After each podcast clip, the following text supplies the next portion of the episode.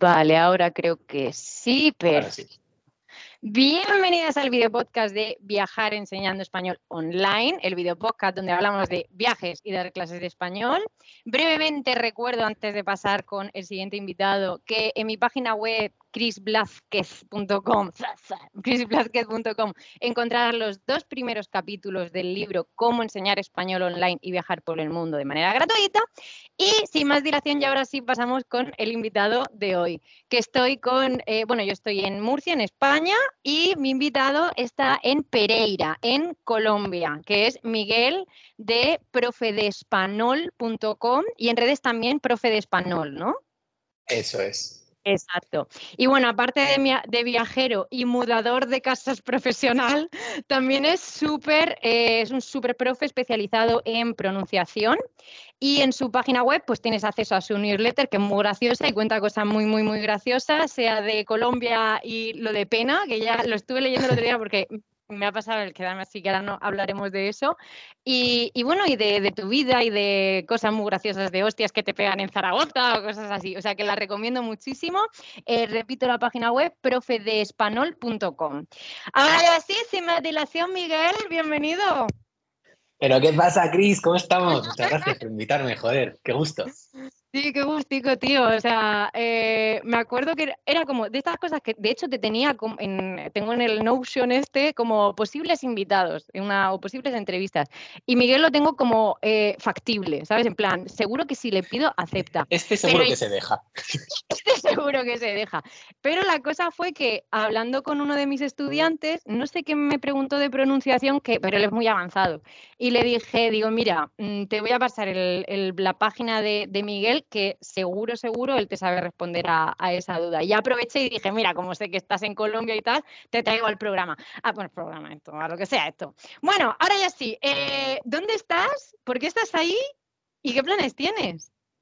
Pues mira, vivo en Pereira, Colombia, y estoy aquí porque, porque me apetecía realmente. Después de dos años en España y haber vivido tres años antes en República Checa, dije, "Pff, es que ya, ya me hace falta, ¿no? Me hace falta estar un ratito centrado en, en mis cosas. Mi vida social es una maravilla en España. Yo creo que te pasa a ti también, ¿no? Que cada vez que vuelves, todo el mundo está encantado y tienes planes que, en fin, que ni te Sí. imaginabas. Entonces, claro, eso está genial, por una parte, pero por otra, te impide hacer absolutamente nada. Y yo siempre priorizaré la parte social a cualquier otra cosa. Pero, pero coño, yo tengo un negocio y yo lo quiero alimentar. Yo quiero que sea grande. O sea, quiero que dé miedo mi negocio. Entonces, pues, pues necesitaba un ratito de, de soledad y empezar mi vida de cero. Y por eso me fui a Colombia. Por eso y porque voy a pagar mucho menos impuestos que en España como autónomo, obviamente. Pero bueno, igual, o sea, que decir, aparte que, que no, no le quita la parte económica, eh, o sea, tú ya has vivido en República Checa y has viajado un montón. Sí, sí, sí, sí, yo he viajado un montón. Eh, no sé, a lo mejor he visitado, pues sí, 30 países o algo así, que tampoco es una locura, pues tengo 26 años. Entonces, está de puta madre. claro, entonces sí, yo, yo tengo un espíritu muy viajero y me encanta coger aviones y irme a los sitios yo solo. O sea, no tengo ningún problema con eso. Y efectivamente a Colombia me he venido yo solo, a la aventura, sin conocer a nadie ni nada. ¿Y qué, qué planes tienes? O sea, ¿qué giro Pues de momento, de momento el visado de nómada digital dura dos años. Entonces, dos años es lo máximo que me podría quedar aquí con este visado. Luego, pues si quisiera quedarme, pues me haría residente. Pero, mm, pero tengo intención de seguir moviéndome. Claro, dentro de dos años tendré 28. Entonces, quién sabe, ¿no? ¿Dónde voy a estar? ¿Qué me va a apetecer? Ahora mismo, como estoy solo, solísimo en todos los aspectos, no tengo raíces de nada. Pero dentro de dos años, ¿quién te dice a ti que pues, mi vida ha cambiado radicalmente? Entonces, bueno, no, planes a largo plazo no hay. De momento me quedo aquí porque estoy muy a gustito. Y, y es que el clima es perfecto. O sea, tú sabes lo que es levantarse con 20 grados, 25 es lo máximo que hay durante el día y por la noche puede haber 20 grados. O sea, es Buah, y así va a ser todo el año. Es Qué loco. Y la gente me han dicho que la hostia también. La gente increíble, o sea, da gusto. Aunque no tengas, digamos, una relación con ellos en el momento ni, ni nada, simplemente se percibe mucha, pues sí, cariño, ¿no? Es como cercanía, que está sensacional. O sea, después de vivir en República Checa, esto es un contraste genial. Te quería preguntar, me, me muero. Eh, el- ¿Es verdad eso de que en República Checa es como que a, la- a los turistas como que no los quieren? En mi experiencia no, o sea, nunca me han tratado mal en República Checa, nunca he visto un descaro hacia, hacia mí personalmente, pero claro, también yo cuando voy a un sitio me intento integrar, ¿no? Yo he intentado hablar checo todo lo posible. Quiero decir, no es lo mismo ser un turista que ser un viajero. Entonces, claro. no se trata igual a unos y a otros. Pero, pero sí, los checos la verdad que no, me han parecido particularmente bordes en ningún aspecto. No he tenido malas experiencias con ellos jamás. Vale, y entonces, ¿cuál es la diferencia de, entre turista y viajero? Pues el turista llega pensando que, que, es dueño del sitio porque, pues porque tiene dinero y porque lo ha pagado, ¿no? Es como, pues estoy aquí porque me lo merezco. Y el viajero está ahí por curiosidad, ¿no? Pues para, explorar, para aprender. Es una forma un poco más receptiva de, viajar y te interesas por lo que hace la gente local y piensas, hmm, ¿podría vivir aquí? ¿Podría llevarme esto conmigo a, otro sitio? Entonces, pues eso, eso para mí es Me gusta. fundamental. Me gusta. Para mí, una vez escuché que el turista es el que pasa o la que pasa y la viajera es la que mm, pasa, se interesa eh, y deja algo, ¿sabes? Sea lo que sea que deja o, y también recoge, por supuesto. Em, pero me gusta, me gusta el hecho de, y es verdad, el turista a veces es como que, ya lo he como lo he pagado, total, totalmente de acuerdo. Y pregunta, ¿qué choques culturales has tenido viviendo en República Checa y viviendo, aunque ahora llevas poquito, ¿no? Pero bueno, ya habrás tenido algún que otro choque cultural en Colombia. Sí, sí, por supuesto. Pues, por ejemplo, eh, en República Checa me gustó muchísimo, que, no tiene nada que ver con España, que todas las paradas de metro, de bus y de todo tienen el, horario de todo el año puesto ahí. Es un, es un folio en el que pone, sí, sí, o sea, de lunes a viernes los tranvías pasan en esta parada a esta hora. Y es sorprendentemente preciso y los sábados y domingos a estas horas y tardas seis minutos en llegar a la siguiente parada. Entonces tú, estando en una parada, sabes cuándo va a llegar el tranvía, cuánto va a tardar. O sea, es como, wow, es sensacional. Aquí eh, el bus se para donde estás tú. Haces así y si ves el bus y para, pues te subes y no hay paradas. Como, ¿y cómo sabes a dónde va el bus si no hay paradas? Hombre, eso se sabe. Eso es como obvio. no tengo ni puta idea. O sea, es obvio para ti, pero a mí no. Entonces, ¿No hay, eso, ¿no hay todavía por ahí? Pues no lo sé, porque no, no he usado todavía. Estoy todo el día en casa encerrado. vale, qué fuerte. Pero, y no, o sea, pero te mola más el rollo mmm, bueno, voy a decir cuadriculado, o más preciso, más organizado, o te... Organizado. Te mola. Sí, Sí, sí, sí, me gusta más, me gusta más.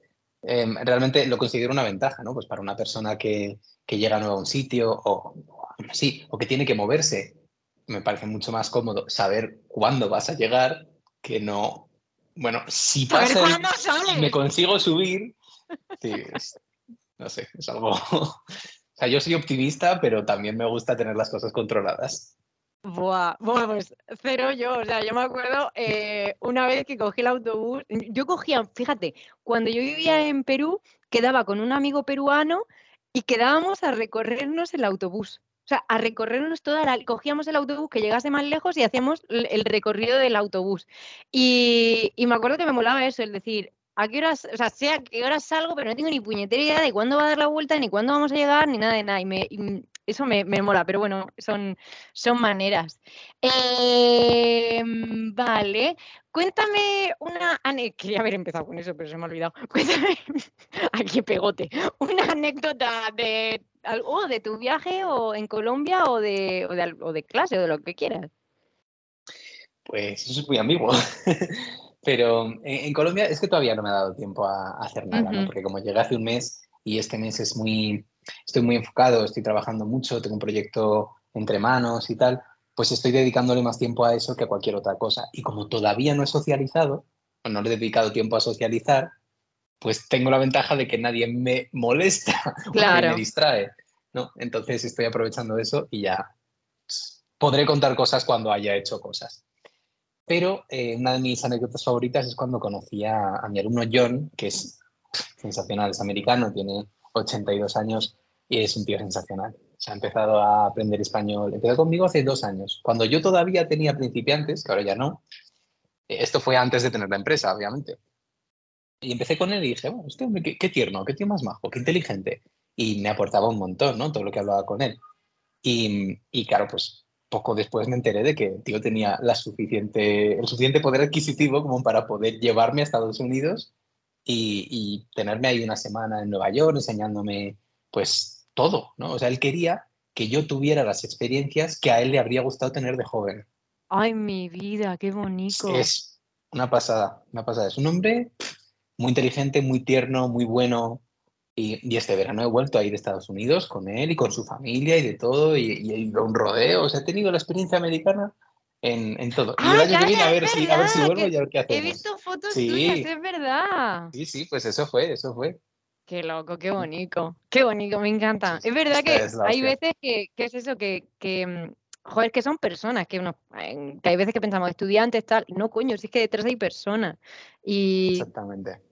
quieren, pues, pues, pues eso, Mira, yo esto, si hay, si hay profesores escuchándonos, creo que estarán de acuerdo y si no lo están, pues es que todavía no han pasado por esto. Pero cuando tienes muchos estudiantes, puedes conectar con ellos a cierto nivel, pero cuando tienes pocos, es otra cosa, es mucho más profundo, quieres ir a verlos. O sea, no es que los veas de forma casual y digas, ay, qué bien, qué contento, no, eso, sino que vas y ellos vienen, es como mucho más, mucho más cercano. Y obviamente tener clase no, no implica que después no se pueda tener una relación más allá de eso, ¿no? Y, yo estoy muy orgulloso de haber hecho eso con, con, gran parte de mis estudiantes porque, por suerte, no tengo demasiados a la vez. Claro, a mí me pasa igual, que yo los que tengo es eso, son de una calidad súper, súper bonita. Joder, es que es verdad, yo lo digo en plan, me encanta dar clase porque me encantan mis estudiantes. O sea, todos mis estudiantes que me estáis escuchando, os quiero muchísimo. y tú también a los tuyos, por supuesto. Sí, sí, sí. Vale. Em, vale, pregunta súper filosófica. ¿Por qué viajas? Hostia, pues no lo sé. Em, la verdad que lo tengo tan integrado en, mi ADN y en, mi vida que no, nunca me lo he planteado. O sea, es que yo he viajado un montón desde los 14 años. O sea, la primera vez que me, que me mandaron mis padres a Inglaterra un verano a aprender inglés. Ahí dije, hostia, esto está, guapo, ¿eh? Está, guapo. Pero, pero, lo pienso y realmente mis padres creo que siempre han querido que mi hermana y yo, mi hermana vive en Taiwán, o sea, mi hermana es traductora y vive en Taiwán, o sea, estamos los dos. E, ella ocho horas por delante de España y yo siete horas por detrás, o sea, es como para hacer videollamadas familiares, imagínate, entre, entre nosotros trece. Trece horas, chaval. Vaya mm. tela. Bueno, y un día a distancia casi. Buah, me encanta. Sí, sí. sí, En fin, no pasa. Pues eso, que, siempre mis padres nos han llevado a, conocer sitios, ¿no? Querían que, pues que en lugar de comprarnos la Play, pues nos íbamos cuatro días a Ámsterdam cuando había, cuando había vacaciones. Ay, vamos a ver esto y vamos a ver no sé qué. Y un viaje en Irlanda que hice con 10 años, que recorrimos Irlanda con mis padres y mis tíos. Y es una cosa que yo recuerdo y, pues eso siempre ha estado integrada en mí. Entonces, ni me planteo por qué viajo, es como, jamás ¿Por voy a dejar de hacerlo. Claro, es como, pues es la hostia, o sea, es la hostia, por eso viajo. ¿Y cuál es tu, dirías, tu país, tu ciudad favorita? Pues yo diría que Dublín. Dublín es lo que más me, la ciudad que más me ha gustado. Praga, Praga me gusta mucho también. O sea, no viví allí en República Checa, viví en, en Brno, que es la otra ciudad grande. Pero Praga, hostia, igual he ido 60 veces a Praga, me gusta muchísimo. Qué loco. ¿Y por qué? No sé, me parece eh, una ciudad en crecimiento, pero que también tiene mucha historia. Y pues como yo estoy bastante acostumbrada a los checos, ahí me siento muy a gusto. No sé, no me siento un turista y puedo ver a los turistas, ¿no? Puedo ver una diferencia muy clara entre el que acaba de llegar y alguien que ya ha estado muchas veces pero tampoco me siento de allí. Entonces es como, es un limbo en el que yo me siento muy a gusto. Qué guay. Oye, me has dicho antes que mm, hablabas checo o aprendiste checo, ¿no? Claro, en tres años medio para, para aprender, o sea, lo suficiente como para conversar y de todo. Lo que pasa es que pues no me hacía demasiada falta porque la gente de nuestra edad pues, suele hablar inglés. Dicho nuestra, ¿eh? yo estoy muy joven. Eh, yo, ya, pasaba a la, otra década. Pero escucha, ¿y qué tal? Es, es lengua eslava, ¿no? Sí. Y que es se declina, entiendo. Siete casos tienen. Sí, yo, yo lo digo, yo, eh, estoy mentira, no de que estoy con el ruso, ya voy on and off. Pero yo decía, un mal del demonio, tío. Lo siento en mi alma, pero es un puñetero mal del demonio. Pero qué necesidad. Jodido. ¿Cómo lo llevabas fíjate, tú? A ver, yo bien, pero es lo que tiene, porque somos profes, pues si sabes Mm. sintaxis es mucho más fácil, pero alguien Claro. que no haya estudiado sintaxis o alguien que no enseñe estas cosas es como, ¿tú cómo coño sabes lo que es un complemento directo o los verbos que van con no sé qué perfectivos? Bro, ¿qué es esto? O sea, es como que hay que saber mucha gramática para poder estudiar eso. Claro, pero mi pregunta eh, con respecto a eso, porque cuando yo estaba con ruso, eh, yo no sé si es que he mm, tenido mala experiencia o no he encontrado a la profe adecuada, pero me metía mucha caña con la gramática. Y, yo soy bastante anárquica en casi todo. Y es como, ¿qué más da, tío? Que diga domom, que diga domai, que, di- que sabe, que, me has entendido, estoy diciendo dom, dom es casa. Pues ya está, chiquilla, déjame que siga hablando. ¿Tú cómo eras con eso? ¿Eras más gramático o cómo? Sí, es que a mí la gramática me gusta mucho, la verdad que la, la disfruto en español y la disfruto en los demás idiomas porque me parece muy interesante, ¿no? Es la columna vertebral de, de los idiomas y es lo que te hace entender cómo funcionan. Y si entiendes cómo funcionan, pues luego mucho más fácil integrar todo el vocabulario, que al final es lo que, lo que es infinito, ¿no? La gramática es finita, pero el vocabulario no. Entonces es como, me interesaba tener esta, esta estructura primero para pues integrar todo lo demás. Es que es jodido. O sea, eso lleva, lleva tiempo y tienes que dedicarle pues mucho esfuerzo, mucho fracaso. O sea, no es para, no es para cualquiera estudiar lenguas eslavas si eres hispanohablante. Es, Claro. es complicado. Claro, esa es la cosa, porque luego yo decía, mm, a ver, o sea, ¿allí también hay tres géneros o dos? Eh, sí, hay tres, hay neutro.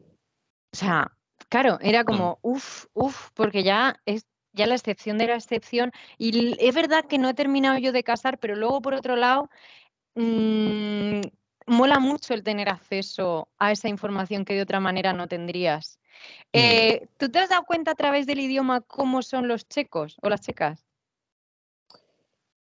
Pues no, no sé si se refleja tanto ahí. Es que al final Ok. República Checa, ten en cuenta que por ubicación geográfica, aunque el idioma sea eslavo, está Austria justo debajo, está Polonia justo encima, que también es un país que tal, pero mm, está Alemania, eh, también tiene frontera con Alemania. eh, Es como, no es Europa del Este, o sea, sí, pero no. Bueno, jamás lo puedes decir, ¿no? No puedes decir que, que República Checa es Europa del Este porque te rajan. Es centro Europa, vale. ok. Pero, está bien pero el dato. claro, pero eso, es como que se ven muchísimo las influencias y sobre todo la intención de la población de no ser el este de Europa. Qué loco, chaval. O sea, eso me recuerda un montón cuando estuve en Georgia, que era como, sí, porque mm, vosotros siendo, pero yo mm, sin mala intención, era como, porque claro, vosotros siendo Asia me parece muy curioso, nosotros no somos Asia, yo, uy, perdona. Pero luego, claro, ibas viendo en Georgia, que no sé si la ubicas en el mapa, pero está muy lejos de Europa, entre- o lo que sea. Sí. Tiene banderas de la Unión Europea, no pertenece a la Unión Europea. Y te digas así y dices, guau, ¿no? El, el tema más sociocultural que otra cosa. Y al final, la política, tío, la, la- la política. Em, ¿qué tal la, o lo que me parece muy curioso es la relación de los chicos con los eslovacos? ¿Qué onda? Buenísima. En general es muy buena. A ver, realmente es que los eslovacos, esto dicho por una persona que no es checa y eslovaca, quiero decir que aquí pues me, pueden decir de todo. Pero, mm, pero en general, República Checa es el país, digamos, próspero económicamente, ¿no? Cuando se separaron, pues digamos que República Checa tenía más eh, lo que es la industria y Eslovaquia tenía pues, el campo y, y tal, ¿no? O sea, quiero decir, yo he notado mucha diferencia cruzando la frontera con Eslovaquia, que de repente el cielo es azul, es como todo es mucho más bonito que en República Checa. Sí, sí, yo lo siento, ado- adoro el país, pero Eslovaquia es mucho más bonito. Así son las cosas. Y, y hay un, un detallito que esto pues sí que, que creo que genera una cierta jerarquía ahí, y es que los eslovacos hablan checo, pero los checos no hablan eslovaco. Ok. Por El, alguna... el idioma es, el idioma es muy parecido, es como español-catalán, o sea, se, se parece, ca- castellano-catalán, se parece muchísimo. Pero eh, es que los checos son más. Entonces la televisión checa tiene una influencia mayor en Eslovaquia y por eso la, la ven y, tal, y pues normalmente no la traducen porque no tiene sentido. Es, es lo que te digo, es traducir el catalán. Pues, bro, pones oreja Claro. y al segundo programa ya te has enterado de todo. Claro. Pero no consumen tanto contenido eslovaco en República Checa. También es que es lo que te digo, República Checa 10 millones, eh, Eslovaquia 5 millones de personas. Entonces no es, no es igual. Pero entre que tienen el dinero, que son más y tal, pues sí que hay una cierta jerarquía, porque pues ¿qué, qué tipo, o sea, qué población se mueve al otro, se muda al otro país? Pues los eslovacos a República Checa y no los, los checos a República, o sea, a Eslovaquia. Sí, sí, qué loco. Oye, y, y ya para terminar, es que me causa mucha, yo no he estado nunca allí. Eh, dicen, porque se cambió hace poquito el nombre, creo, ¿no? Ya no, creo que ya no es República Checa, que ahora solo es Chequia. Sí, pero Pero allí la también- gente que dice, eh, República Checa, no, es que es que depende, o sea, depende. Lo que no dicen es Checoslovaquia, eso seguro que no. Hombre, claro, claro, ya imagino, te imaginas. Les la- jode, les jode, obviamente. Ah, le jode. Como sí, en Checoslovaquia es como, eso ya no existe, por favor, eh, inculto. Ah, pero por, por más por no porque no quieran hacer caso. No, Uf. o sea, se llevan bien, ¿eh? O sea, las relaciones son buenas, pero, pero sí, no, no les gusta. Obviamente. Obviamente, ¿eh? Este- este- obviamente, ¿por qué? No, pues eso, es como, pues decidieron de mutuo acuerdo separarse, es como, tío, por favor, o sea, el resto del mundo lo puede entender de una puta vez, que no somos el mismo país, que sí, que hablamos el mismo idioma, que sí, que la cultura es idéntica, pero que no somos el mismo país. Bueno, pues vale. Ya está. Pues, me pues me parece súper curioso eso, que, mm, que se separaran tan, ¿sabes? Como dos primos que se, o dos hermanos que dicen, bueno, me voy a vivir a la casa enfrente. ¿Sabes? Súper Mm. tranqui. Sí. Es interesante también que, que Eslovaquia tiene euros y República Checa, ¿no? ¿Eslovaquia mantiene tiene su- euros? Ah, ¿y por Sí, qué? sí, sí. ¿Por, por rollo Noruega? Ahí ya, ya no sé. O sea, me, me han contado un par de teorías, pero claro, ¿quién, quién sabe, ¿no? ¿Por qué Eslovaquia tiene euros y República Checa no? Pero es lo que te digo. O sea, yo creo que Eslovaquia eh, pensó que prosperaría más si utilizaba la divisa del resto de la Unión y República Checa dijo, "Mm, ya hemos visto lo que ha pasado cuando habéis cambiado los demás de divisa, así que vamos a quedarnos con la nuestra de momento, que la inflación no nos gusta. Pero no es que entraran y salieran, ¿o sí? No, no, no, la no. divisa. Nunca llegaron a entrar. No, no, no, no han tenido euros nunca. Yeah, chaval. Yo ya, yo, yo- yo tengo ya mis dudas con respecto a Europa. Es como, ya no sé lo que pensar. De- en fin. Déjalo ahí, vamos a. Vale. em, rollo profes. Mm, quería hacerte una pregunta. eh, bueno, primero, ¿por qué pronunciación y no de- de especializarte como en otra cosa? Pues básicamente porque es lo que más me interesa, me ha interesado siempre. O sea, yo la primera vez que estudié pronunciación de forma específica fue en inglés, porque yo hice magisterio y me especialicé en inglés en República Checa, y, y tuve una profe muy buena. Y luego tuve un profe muy bueno. O sea, tuve un par de asignaturas de pronunciación y dije, hostia, pues si se me da de locos y me interesa un montón y esto no me da pereza estudiarlo.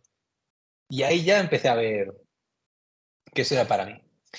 Y, O sea, que si yo luego, digo pues, bilabial oclusiva, tú te pones cachondísimo. Sí, yo ya tengo clarísimo que, que estás haciendo. Yo me confiaba en los exámenes cuando me tocaba esa parte, era como esto que es lo que era, a ver. Sinvergüenza, qué sinvergüenza, por favor. Madre mía, si yo te contase. Pero bueno, entonces a ti te moló eso, ¿no? Me gustó muchísimo y dije, hostia, esto tiene una aplicación directa, hace que tu, que, que tu inglés, en este caso, suene mucho mejor. Joder, si es cojonudo. O sea, esto eh, elimina o reduce muchísimo la fricción en la comunicación con, con cualquiera, ¿no? Y, y me flipó. Y que todo tenía sentido, ¿sabes? Que no eran cosas inventadas, era como que estaba estudiado. Y yo, joder, me hiciste la hostia, ¿cómo no me han contado esto antes? y, y cuando empecé el máster de, de profe, eh, pues tuve la experiencia contraria. No tuve, yo creo, un buen profe de pronunciación en la asignatura del máster. Y dije, yo sé que aquí hay más, Ujú. así que lo voy a buscar. Entonces, pues como buen friki que soy, me empecé a, a informar, hice cursos, hice todo lo que se podía hacer, que no era mucho, lo hice y, empecé a enseñarlo en clase. Y dije, joder, pues esto, esto es la polla y nadie lo hace. O sea, ¿por qué nadie habla de esto?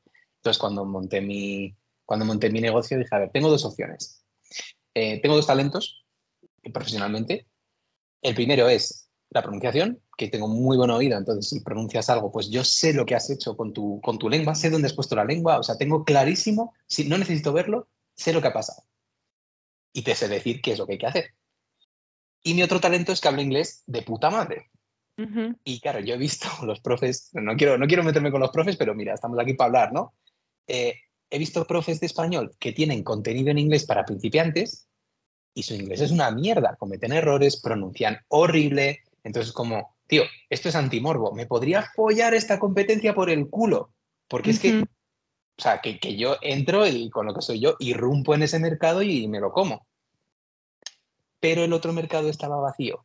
Y dije, a ver, entre que disfruto más hablar con la gente avanzada, que esto no lo hace nadie, casi nadie, y que em, casarme con el inglés significaría hablarle solo a los estudiantes de nivel básico, pues paso. O sea, voy a ser mucho más feliz con lo otro.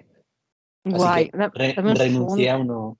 Es que se me está el no sé qué low battery, que no te escucho, espérate. Sí.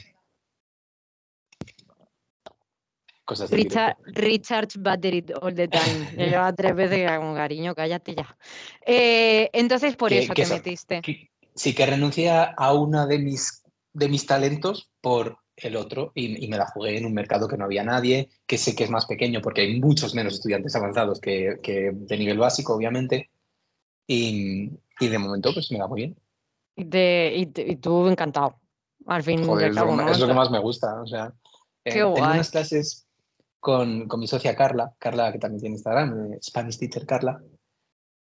Y es que cada vez que me pongo a corregir, o sea, ella da las clases, son grupales, ¿no? Son cuatro personas, más nosotros dos.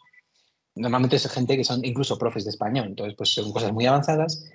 Y, claro, cometen errores de personas avanzadas, con gotitas. O sea, es como, se les va aquí una cosa, pero la pronunciación es otra cosa. Entonces yo apunto todo, no intervengo apenas en la clase y al final, pues en 15 minutos les corrijo a todos toda la pronunciación y toda la expresión. Y Carla me dice, tío, es que se te pone una cara cuando hablas de esto, es como, es que se te ve tan feliz que me estás disfrutando tanto. Tío, es que sí, es que es lo que más me gusta, es que me flipa. Qué fuerte, me parece súper. Eh, y, ahora va con, respecto a respecto a ese tema. Dices que te gustan los avanzados, ¿no? Em, ¿Tú ves, por ejemplo, necesario en los, en los niveles iniciales meter y matizar la pronunciación? Pues es que depende, porque dentro de los iniciales hay, hay principiantes y principiantes. O sea, hay gente que tiene un, oído sensacional o gente que, que, por el idioma que habla antes o los idiomas que habla antes va a tener mayor facilidad. Mm. Por ejemplo, los italianos. Por los italianos hay muy poquito que corregirles al principio. Entonces, con esa gente, pues bueno, sí, yo creo que merece la pena dirigirlos a, eso para, acostumbrarlos a que pues, un avanzado es otra cosa. Pero es que la pronunciación es un extra, no es algo necesario. Una pronunciación exquisita es un extra. Y el español tiene la enorme ventaja de que tenemos muy poquitos fonemas, es decir, sonidos que distinguen significados.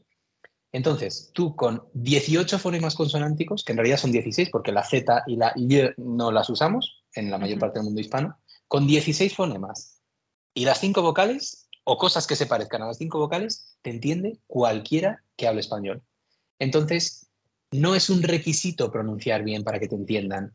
Y hay muchas cosas más importantes en los niveles iniciales que, la pronunciación, porque es donde está toda la gramática. Hasta que no llegas a un, a un B2 que dices, vale, ya está todo el subjuntivo visto, y está todas, o sea, todos los tipos de oraciones que puede haber ya están vistas, la gramática termina aquí ahí es cuando te empiezan a importar otras cosas y empiezas a ver las expresiones avanzadas, empiezas a ver, pues eso, lo de hablar como un nativo y sonar como un nativo, porque te das cuenta de que lo que tú estás oyendo ahí no es lo que te están enseñando, pero es que tampoco te lo pueden enseñar todavía porque necesitas esa estructura.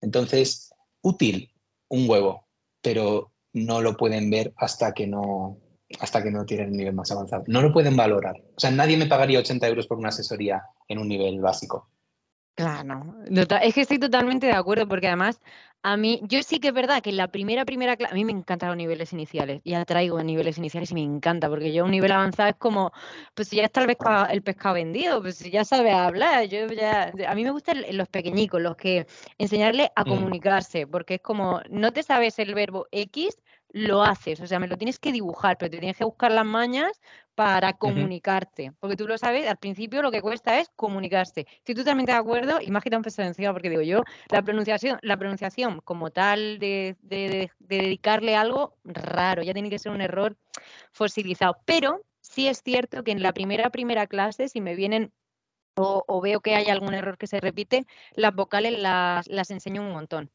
y que me parece súper básico. Es lo más importante. Sí, sí, sí, es lo más importante. Porque es que hay rasgos, o sea, hay rasgos que te complican mucho, o sea, que, añaden fricción, ¿no? Pues, por ejemplo, en el caso de, los angloparlantes, yo creo que el mayor es la reducción vocálica, que es lo que hacen ellos en inglés, que nunca hacemos nosotros cuando hablamos en inglés, ¿no? Que es que esas vocales se convierten en, uh, ¿no? Es que, que nunca dicen go to school, sino go to, uh, pues, joder, eh, hay un montón de palabras gramaticales que, se convierten en... Uh, y lo hacen en español también. Entonces, pues pasamos de decir los niños y las niñas a decir los niños y las niñas.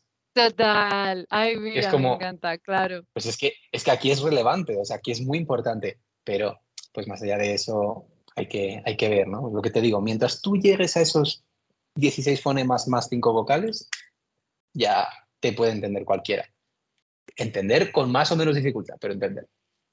¿Y, tú enseñas la distinción entre S y C o...? Depende de la variedad que estén aprendiendo. O sea, eh, tengo gente que se sea, muchísima gente que se sea, pues vale, estupendo. Pero eso sí, si quieres sesear y utilizas palabras del norte de España, pues, bro, no estás siendo consistente con tu variedad. Ya. Porque los catalanes no se sean, los aragoneses no se seamos. O sea, está muy bien que quieras hablar como nosotros, pero este sonido sí lo tenemos. En catalán, pero en, Andalucía, en catalán se, O sea, lo que es en catalán, catalán. Ah, no, en catalán no sé, en catalán no. Ah, vale, vale. Curiosidad porque me acaba de salir. Ya, ya, vale. Ok, ok. Pero claro, en el sur. Claro, entonces, no, es que tal, en Andalucía. Ah, bueno, pues en Andalucía, vale. Pues ahí sí te acepto el seseo o la gente que, quiere hablar español de México, pues hombre, lógicamente, pues ahí tú no puedes decir ninguna Z, porque es que no se dice, y, hay otros sonidos que cambian. Entonces, yo conozco las diferencias entre variedades y pues los oriento para que vayan en esa dirección. No tienen que hablar como yo, tienen que hablar la variedad que ellos estén estudiando. Totalmente de acuerdo. A mí me lo preguntan un montón en plan, ¿y, qué, qué, hago? lo que tú quieras, chaval. me acuerdo de una clase... es lo más cómodo lo más cómodo y además lo más, lo, más normal, lo más que se van a encontrar. Es, esa, Por estadística. claro. Sí, sí, sí, el 95% de los hablantes se sea. No, no. O sea, solo en el norte de España no se seamos. Es que ni siquiera en toda la península. O sea, es que somos cinco, o sea, son cuatro, somos cuatro personas. Claro, Murcia yo creo que distingue de casualidad, porque en realidad de variedad lingüística entraría dentro de la andaluza. Sí, pero en Andalucía también cambian, entonces. Ya, tío, es que en Andalucía como. Andalucía es otro mundo, o sea. Es otro mundo, a mí me encanta. Por es, es otra, es una pasada. Porque como cuando de repente digo, vale, eres eh, ceceante, y de repente, como, no, pero me acabas de meter aquí una S, o sea, esto no tiene sentido. Bueno, bueno, eso, eso, eso es lo que me encanta. Vale, eh, hablemos de cuánto tiempo. ya vamos bien, hablemos de. Mmm, espérate, a ver si me dejo alguna de profe. Nah, ya está. Eh, hablemos de, de redes redes sociales, redes. ¿Tú te acuerdas de la de... A ti te gusta el rap, ¿no? Me parece. Sí. ¿Te acuerdas de Tote? Redes sociales. Sí, redes sociales. Buenísima. Eh, hablemos de redes sociales, hablemos de haters. ¿Qué onda? A ver, los haters son gasolina para los perfiles. O sea, hay que, hay que saber esto. Porque la interacción es lo que quiere el algoritmo, ¿no? O sea, el algoritmo no tiene ni puta idea de si los comentarios son, oh Dios mío, me encanta tu vídeo, o si son, eh, eres una puta mierda, esto no tiene sentido, por favor, esto es falso. No tienen ni idea. A Instagram le gusta que tú pases tiempo en la plataforma como usuario. Entonces, como creadores, lo que tenemos que hacer es que la gente pase tiempo en la plataforma. Y eso es muy difícil. Porque alguien que te adora, un fan, vamos a llamarlos fans, te comenta una vez, me encanta tu vídeo, o Miguel, te quiero follar. te lo comentan una vez por vídeo. respondes, Muchas gracias, Luego José Luis. No estoy, no, estoy, no estoy interesado. Pues eso. Eh, pero los haters no, los haters son un, un tipo especial de, de fan, porque te comentan 40 veces en un vídeo. Y, o sea, 40 no es un número aleatorio, me ha pasado tres veces que tres personas diferentes me hayan comentado 40 veces en el mismo vídeo. ¿Con qué objetivo? Tocarte los cojones.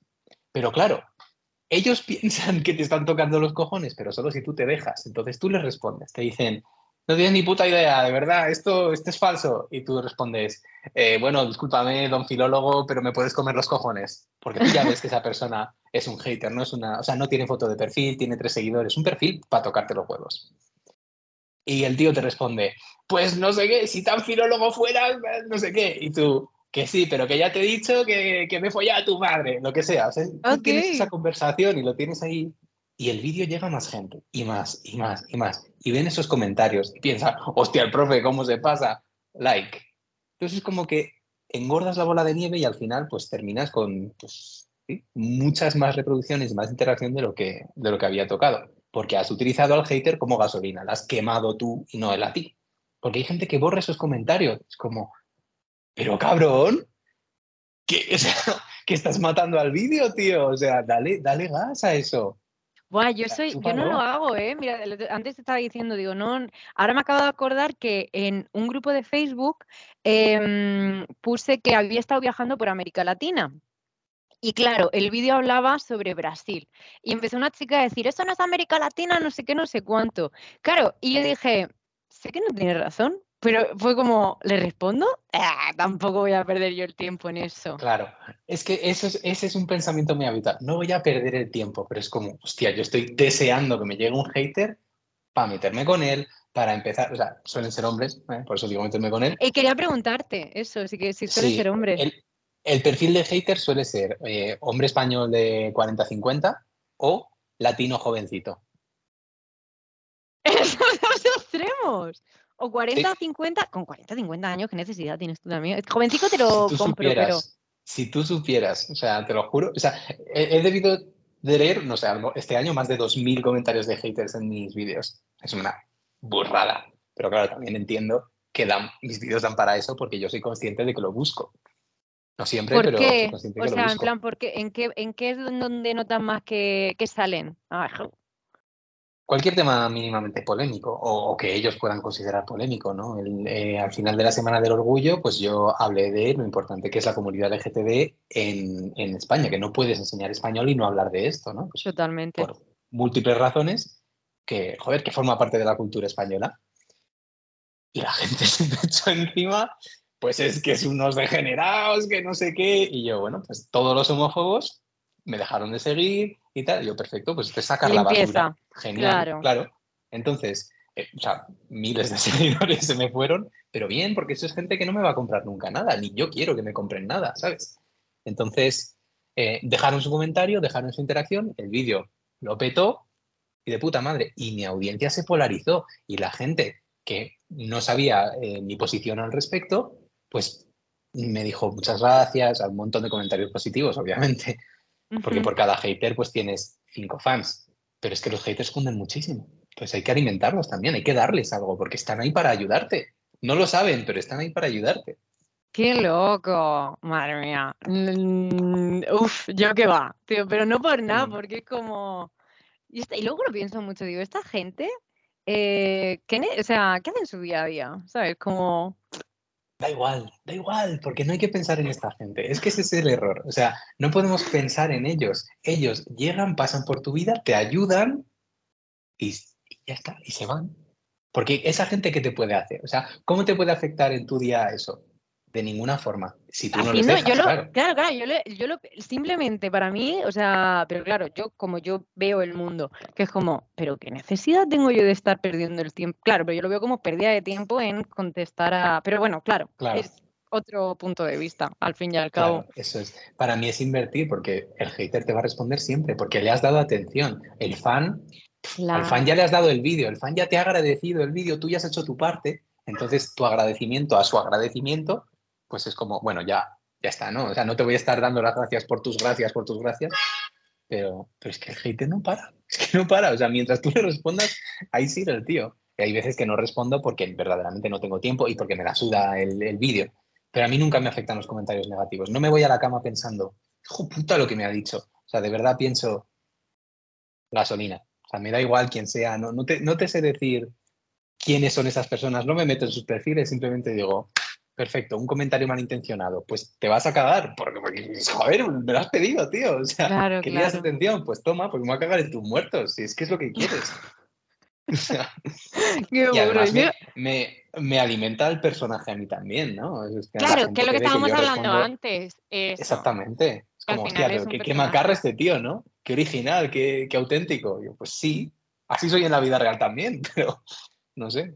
Pero sí que es verdad, claro, al final es, bueno, claro, si tú te, te creas ese personaje, sí que tiene más sentido que al final luego te, te resbale todo. Vale, vale, eh, cambiemos de tema. Mm, entre profe y entrenador personal, ¿qué eliges? Es parecido, ¿eh? Realmente Sí. es parecido. Hay mucho, mucho, mucho paralelismo en eso, porque al final tanto, tanto el perfil del estudiante como el de la persona que, que te está pidiendo que le entrenes quieren lo mismo. O sea, quieren una, una mejor versión de sí mismos, saben que van a tener un esfuerzo y que tú tienes un conocimiento que ellos no, pero que el trabajo es Ujú, suyo. Tal vez con el entrenamiento personal sea más evidente, ¿no? Porque el, el esfuerzo que le dedicas es 100% físico, la fatiga se siente mucho más. Pero, pero claro, creo que nadie duda que estudiar un idioma requiere, requiere mucho, mucho, mucho. Entonces hay un paralelismo ahí, necesitas cierta empatía, cierta personalidad, ¿no? También magnética para que la gente te quiera hacer caso.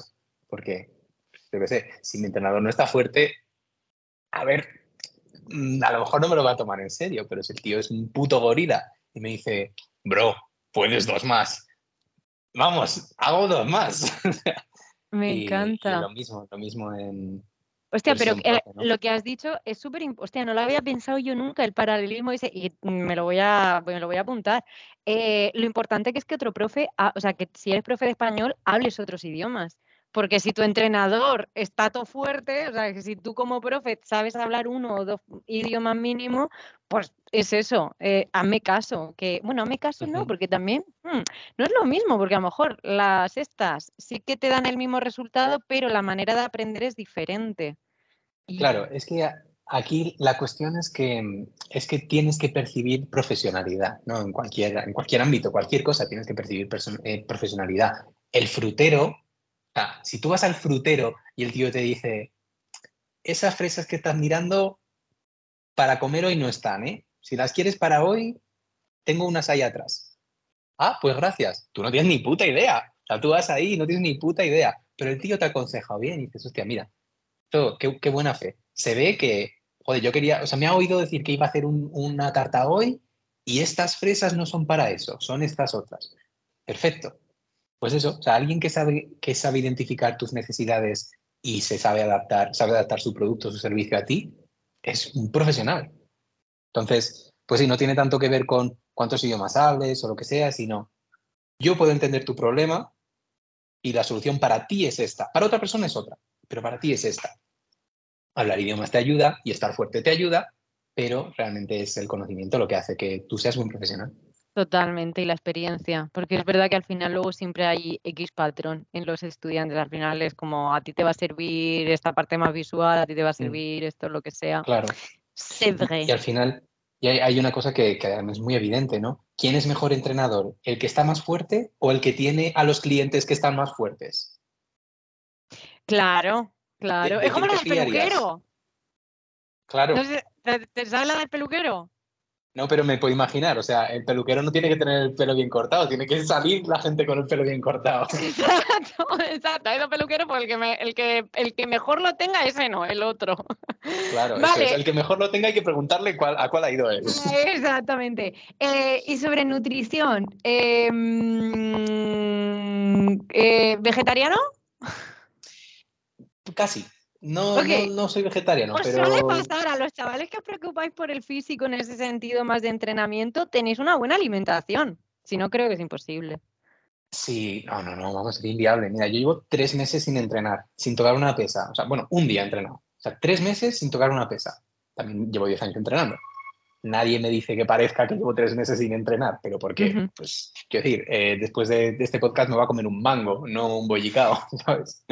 Claro, con los mangos. Los mangos son la hostia. ¿Y hay papayas allí? Sí, pero no me gusta mucho la papaya. Me gusta la piña. Porque no, no, no, la piña, pero por la, la, piña está. Ay, que me acuerdo que hace poco pusiste un vídeo que estaba ahí cortando la piña. Digo, pero chico, ¿qué haces pasando la piña? Que yo te lo juro, ¿eh? En, en, Paraguay comía muchísima piña. Pero es verdad que también es cierto que la, la, cortaba más mi compi. Porque, tío, qué difícil es cortar una piña, pero qué arte tiene. Qué arte tiene, eso es verdad. Eh, es una técnica. Es una técnica. Vale. Eh, entre workaholic o pasión por tu trabajo, ¿qué te quedas? Es complicado, va de la mano, en mi caso va de la mano, porque no, no sería adicto a algo que no me gusta mucho. Entonces, pero vamos, sí, soy consciente de que, de que lo podríamos llamar adicción, porque es lo que más hago con diferencia. Dejo de hacer otras cosas para hacer esto. Influye 100% en mis relaciones personales. Sí, sí, creo que estoy en workaholic más que en cualquier otra cosa. Pero claro, a mí me hace, me, me entra mucho la duda porque yo también me he considerado, sobre todo en X momentos, eh, al trabajo. Pero es que por otro lado, claro, mi duda es, mm, si no me hace estar mal, ¿sabes? O sea, yo creo que el pro, ¿no? ¿Dónde está el límite? Claro, claro, es eso. Es que yo me voy a la cama y no soy infeliz, no pienso, no he hecho lo suficiente. Pienso, hostia, podía haber hecho más, pero poco más. o sea, es como, no, no sé hacer cosas sin dar el 100%. En cualquier ámbito de la vida, o sea, necesito darlo todo, ¿no? Soy una persona eh, competitiva conmigo mismo, sobre todo. No pienso en ganar a nadie, sino pienso en, joder, hacer las cosas bien, ¿no? A mí me frustra mucho hacer las cosas mal. Entonces, como, tío, o sea, ¿qué, cojones haces?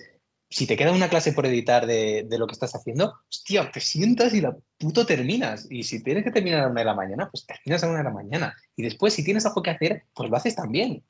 Es como que hay una, una serie de responsabilidades que me pesan mucho, ¿no? no soy capaz de soltarlas. Y quiero, porque las he elegido yo, me las he puesto yo. Claro, ¿tú eres de los que te llenan mucho la agenda de cosas que hacer? Sí, sí, ahora mismo es lo que te digo, este mes llevo con un único proyecto todo el mes y tranquilísimo, o sea, no tengo problema, tengo mis clases, he parado bastante, ¿no? Eh, no ya no acepto nuevos estudiantes como algo que voy a dejar bastante tiempo y, y ahora estoy solo con eso, porque pues, pues merece la pena que lo haga. Son muchas cosas, ¿no? Es un proyecto, pero son 200 pues, cosas, 200 tareas. Pues hay que ir una por una. Y no tengo problema con parar el resto de mi vida durante un tiempo para poder hacer eso, porque para mí todo es cuestión de prioridades. Si eso es lo primero, pues es lo que hay que terminar. Pero después, porque luego tienes otro pensamiento, o sea, cuando ya termines tú tu proyecto y tal, ¿tienes otro pensamiento de vida o...? Sí, ahora cuando termine todo esto en noviembre, pues volveré a vivir, ¿no? Volveré a entrenar, volveré a bailar, volveré a conocer gente, porque es una pena haber pasado un mes en Colombia y no haber hecho amigos, siendo que aquí es muy fácil. Entonces, sí, quiero, quiero volver a disfrutar de otras cosas, pero disfrutar de mi trabajo, mm, no, o sea, estar todo el día trabajando no me impide disfrutar de mi trabajo. Ya. Ya, te entiendo totalmente. Es que cuando yo hice el libro, tío, yo me lo pasaba muy bien haciendo el libro, pero muy bien, porque claro, en, muchas, en la gran mayoría de partes hay ejemplos prácticos. Y los ejemplos prácticos para mí eran contar anécdotas mías en clase. es como recordarlas, es que, buah, tío, recordarlas, escribirlas. Eh, además, escribirlas de cierta forma para que suenen graciosas. Que yo me lo pasaba viva, teta piruleta. Pero claro, luego estaba mi compi, lógico y normal, si que me lo decía, y dice, muchacha, que trabaja tipo 12 horas día, a mí no te lo, pues sí, ¿verdad? Pues sí, es verdad. Vale, mm. y, ya para, terminar, antes de hacerte la pregunta sería, de verdad, eh, ¿tu serie favorita? Pues mi serie favorita, estoy casi seguro que no la conoces, se llama Power. No, no conozco. No la ve, o sea, no tengo ningún amigo que la vea ni la conozca. Es una serie de. Soy muy, aficionado a 50 Cent. 50 Cent me gusta muchísimo. Y él produce la serie. ¿Es en el cantante? Ah, vale, gusta el cantante. Él produce la serie. Entonces, cuando, cuando la anunció en su momento, dije, hostia, pues tiene que estar guapa seguro, ¿no? Este, hace como 10 años que, salió. Y, pues después de las, de las cuatro o cinco temporadas que hubo, eh, ha habido spin-offs de tres personajes y yo me estoy comiendo los, todos los spin-offs. Es la única serie que más o menos sigo y no la puedo compartir con nadie. Nunca la he visto con nadie, nunca la he comentado con nadie, porque nadie la ve. Así no, que. Yo ni puñete, porque no está en Netflix. Es algo. No, no, no, no, es Stars. Eh, es algo mío. es algo que es, que es, solo mío. Y pues, bueno, es mi serie favorita. Es que eso mola. Pensaba que me ibas a decir, no tengo serie favorita, no me gustan las series. No, pero claro, siempre hay una, una serie favorita. Mm. Vale, y ahora, ahora sí, eh, estoy mirando un montonazo a la hora porque tengo clase, em, pero no quiero terminar sin. Además, tengo clase con un alumno que quiero muchísimo, así que todo lo quiero mucho. Em, quería terminar preguntándote, eh, pidiéndote un consejo para. Eh, dos consejos. Uno para el Miguel que acaba de llegar a Colombia ese que acaba de pisar Colombia, y al Miguel que acaba de empezar en el mundo de, mm, profe. Pues, pues para mí, yo de ahora, ¿no? Mi, Miguel de, que acaba de llegar a Colombia, que, mm, que esté receptivo, pero no inocente. que, que, yo pienso que la gente tiene cosas maravillosas, soy 100% optimista todo me parece la hostia y la gente es lo que más me gusta en el mundo. Conocer gente es genial, pero a la vez entiendo que, que yo soy un privilegiado y que mi burbuja es particularmente buena y que siempre he sabido moverme con gente sensacional, pero eso no quiere decir que vaya a ser siempre así, ¿no? Eh, sobre todo en, en países en los que no todo el mundo tiene los privilegios que he tenido yo, o casi nadie tiene los privilegios que he tenido yo, pues tengo que esperar cosas diferentes. No, no malas, sino diferentes. Entonces no puedo caer en el error de pensar que todo el mundo puede hacer las mismas cosas que yo, que tiene la misma visión del mundo que yo, porque yo dentro de eso soy particularmente liberal, ¿no? Entonces sé que aquí, pues, la, diferencia cultural con el español promedio es menor que conmigo, pero, pero a la vez he viajado más, entonces, pues, puedo empatizar. también ser más flexible, más abierto, claro. Sí, pero como soy yo, sé que hay una diferencia gigante. Entonces, pues no, puedo caer en, el error de pensar que puedo meter ahí con calzador mi personalidad en Colombia porque, porque no. O sea, Colombia no es un país para gente con mi personalidad y, mis valores y mis creencias. No es perfecto, vaya. qué interesante eso. Porque yo es verdad que, el tema, de, el tema, de, los privilegios es una movida y ahora cada vez más, no digo que lo haga siempre, pero cada vez más cuando llego a un sitio intento estar más callada y ver un poquito más lo que hay alrededor y cómo se mueve, pero claro, no puedes tampoco anularte tú, o sea, está bien que vayas viendo y cómo entender las reglas, eh, pero sin dejar que eso te anule, pero siendo consciente es una es que viajar es maravilloso porque te hace estar constantemente en el, el, dilema el dilema del nómada. Es como ¿qué, ¿qué, hago? ¿Me adapto o, o no me adapto? ¿Soy fiel a mí o, al, sitio donde estoy? Me pasa mucho a mí eh, con el tema del machismo, tío. O sea, porque aquí, aquí yo, es que yo las la machiruradas las enfrento, porque es mi cultura y sé dónde poner los límites, pero luego está, es eso que tú dices, en otro lado, turista, ¿no? Que es como, este sitio es mío, este, uf, con el tema del machismo es una constante, pero bueno. y, y al Miguel que acaba de empezar las clases, o sea, a nivel de hace dos años. O de, bueno, hace, bueno a, dar, clases, eh. a, dar clases empecé hace cinco, cinco, años. O sea, dedicarme solo a eso hace cinco años. Eh, pero, pero con mi negocio de ahora, que, que, es realmente lo que más hago vale, pues dame, dame, dame, otros dos consejos. Al, al, que acaba de empezar a dar clase, que es lo que yo creo que les puede interesar a las chicas que están viendo esto, y al que acaba de emprender. Pues al que empezó a dar clases de cinco años con 21, que pues un chavalín, em, que, em, que se fíe menos de lo que sabe. diría que, no, no, piense en lo que ha aprendido, sino que piense en las personas, que aprender sobre las personas es lo que siempre va a hacer que seas mejor profesional, porque una cosa es tener los conocimientos, pero los conocimientos los tiene todo el mundo y esos no van a cambiar, pero lo que te hace ser buen profesional es entender a los demás, no entender tus conocimientos. Yo soy muy bueno en pronunciación, pero conozco gente que es mucho mejor que yo, que nunca tendrá el éxito, que tengo yo, porque no sabe llegar a, la audiencia que he llegado yo.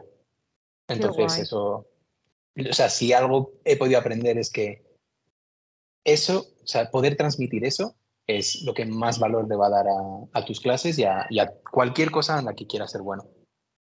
Qué guay, me gusta mucho. Y al otro, espérate, ¿cuál has dicho? ¿El del emprender o el otro? no, el otro, el otro. Y el de emprender. Ah, vale. Estaba metido en pronunciación, digo, al final es un poco lo mismo. Bueno. Sí, que delegue. Que hacerlo todo solo. Ah, mira. Que hacerlo todo solo. Acabas de delegar, ¿no? Cáncer. estoy en ello. Ah, estás en. Ok. Estoy en ello, estoy en ello. Sí, eh, que hacerlo todo solo es un, es un cáncer. O sea, es todo malo, nunca vas a hacer las cosas igual de bien que alguien que se dedique a eso. Y el dinero es dinero y vas a ganar muchísimo más si, mm. si dejas que la web te la haga un profesional, si dejas que los copies de la web te los redacte un profesional, si dejas que los vídeos te los edite un profesional. No puedes delegar todo al principio y tienes que aprender un montón de cosas para saber qué pedirle a la persona que, le, que se lo delegas. Pero hacerlo tú es un gasto innecesario de tiempo, de esfuerzo y de salud mental. Así que mm, me arrepiento de haber hecho un montón de cosas, no de haberlas aprendido, pero sí de haberlas hecho. Ok. Que tenía que haberlas ah, Qué buena esa diferenciación. Necesitas aprenderla para, como dicen, ¿no? Dársela, pero Qué buena, qué buena, me encanta. Me ha gustado mucho la entrevista, Miguelico. Eh, pues nada, no me ha dado tiempo a hacer la otra cosita, pero ya lo dejamos para la siguiente. Para, la siguiente. Como tengo para la siguiente. Ahí, me, gusta, me gusta eso. Exacto, exacto. Lo dejamos ahí. Lástima que tengo el, lástima no, que te quiero mucho, señor alumno. Pero, pero sí, lo dejamos para la siguiente. Y de verdad, muchísimas gracias, me ha encantado. Me lo he pasado muy guay. Lo mismo, Cris, ha sido un placer. Cuando quieras, le damos a la segunda parte. Eso, un besico, corazón. Chao, chao. Un abrazo, Cris.